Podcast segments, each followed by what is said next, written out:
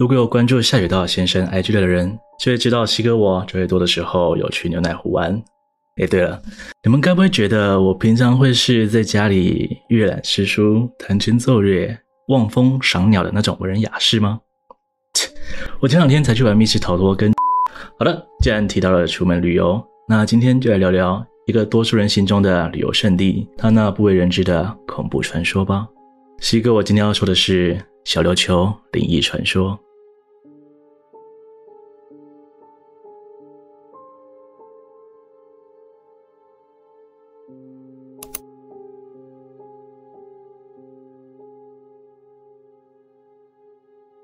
灯塔在诸多影视作品里面都被当作是希望与明亮的象征，因为它要为海上漂泊人们指引一条回家的路。而位在屏东南方的小琉球海岛，有一座小小的白灯塔，虽然外观平凡，但是有其历史价值与导航意义，而且至今仍在运作，是小琉球人气很高的景点。不过，它之所以知名，或许是来自一段恐怖的传说。相传，在日治时期，灯塔附近除了当地居民之外，还有日军在附近驻扎。当时住在附近的洪姓望族，因为家里时常遭到偷窃，损失鸡、鸡蛋与贵重钱财等等，他们便将怀疑的矛头指向日本的外来者。虽说是日治时期，但远水救不了近火。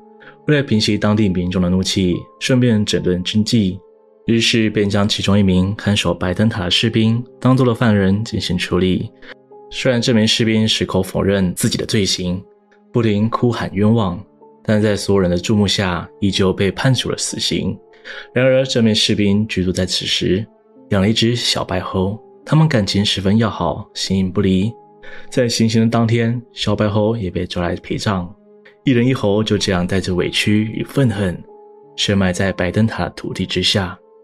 过了不久，当初诬陷日军的人似乎是遭到了报复，几乎每天都会受到鬼怪的骚扰，而且情况越来越严重，周遭居民也都因此遭殃。于是人们纷纷走避，搬去大寮居住。剩余的民众则请示神明，但却没有得到任何结果。最终是由碧云寺的妈祖娘娘出面处理，人们才知道，原来是当初埋下的小白猴，因为在埋葬处无意间吸收了天地精华。加上莫名冤死的冤气，才变成妖孽危害百姓。于是众人立刻前往埋葬处，准备将猴骨挖出来。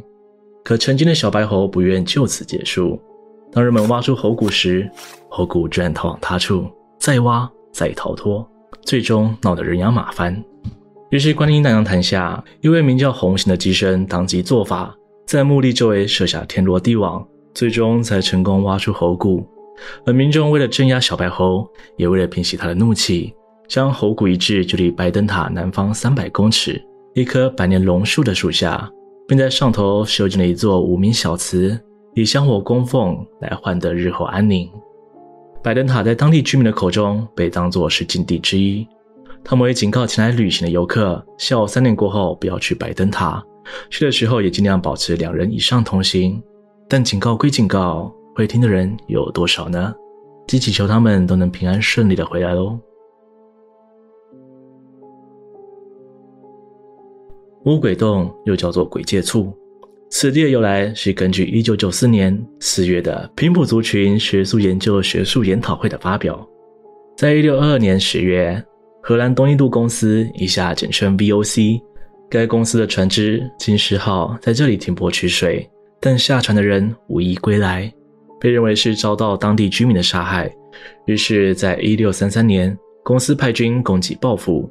然而，因为地理关系，岛上的拉美人斩杀两名入侵者后，随即带着全岛居民躲藏起来。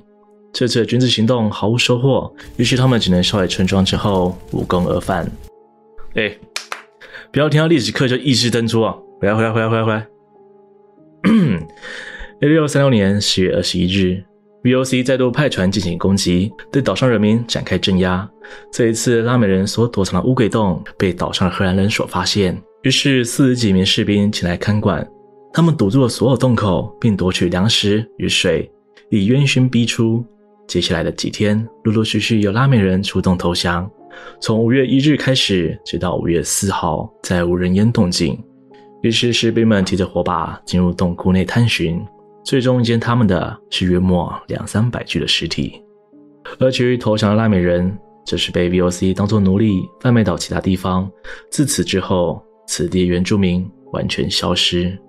而根据 PTT 上的知名鬼故事，原 PO 向大家表示，曾经有一团游客到乌鬼洞里探险，但当中有一名男性游客，不知道为何原因，在乌鬼洞内短暂停留了几分钟，后来才加紧脚步跟上朋友。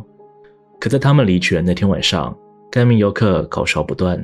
民宿主人得知他们曾去过乌鬼洞之后，便带他们前往附近庙宇拜拜。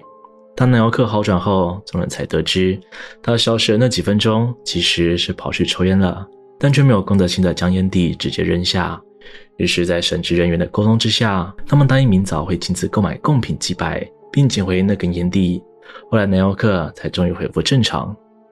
当然，传说这一回事见仁见智。但是撇除掉灵异的部分，整个乌鬼洞乌漆嘛黑的，伸手不见五指。就算带着手电筒，也可能一个不小心就会在极为狭窄的石化洞穴里摔倒，到时候就会变成另一种血淋淋的恐怖喽。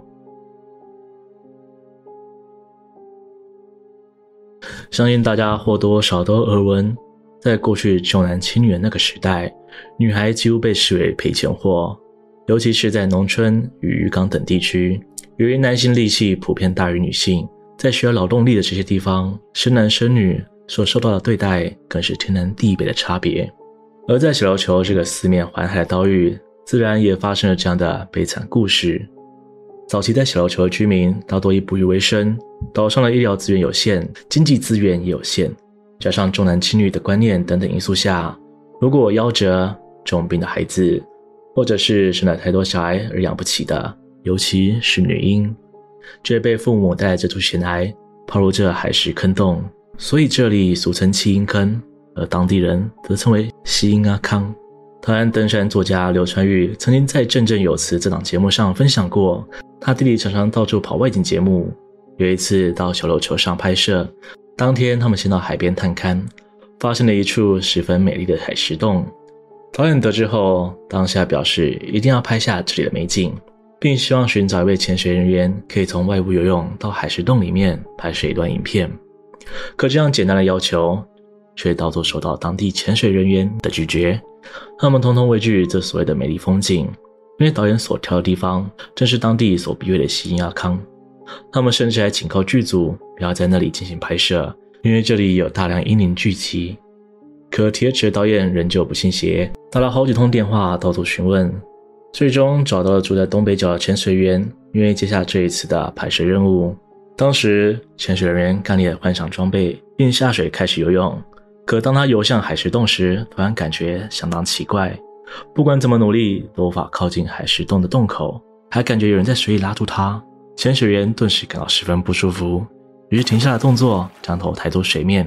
结果一抬头，立刻吓坏了在场所有的工作人员，因为此时潜水员七孔流血，将他身旁那一区的海水都染成了猩红色，于是拍摄被迫中断。一群人兵荒马乱的处理事情，直到日夜后才终于回到民宿休息。而负责采购的计划因为太过疲惫，将口袋的物品全部丢到桌上后，就直接躺上床，进入深深的梦乡。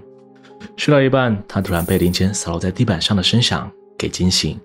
当下以为只是发生了小地震，于是将零钱捡起放到桌上后，试图重新回到梦乡。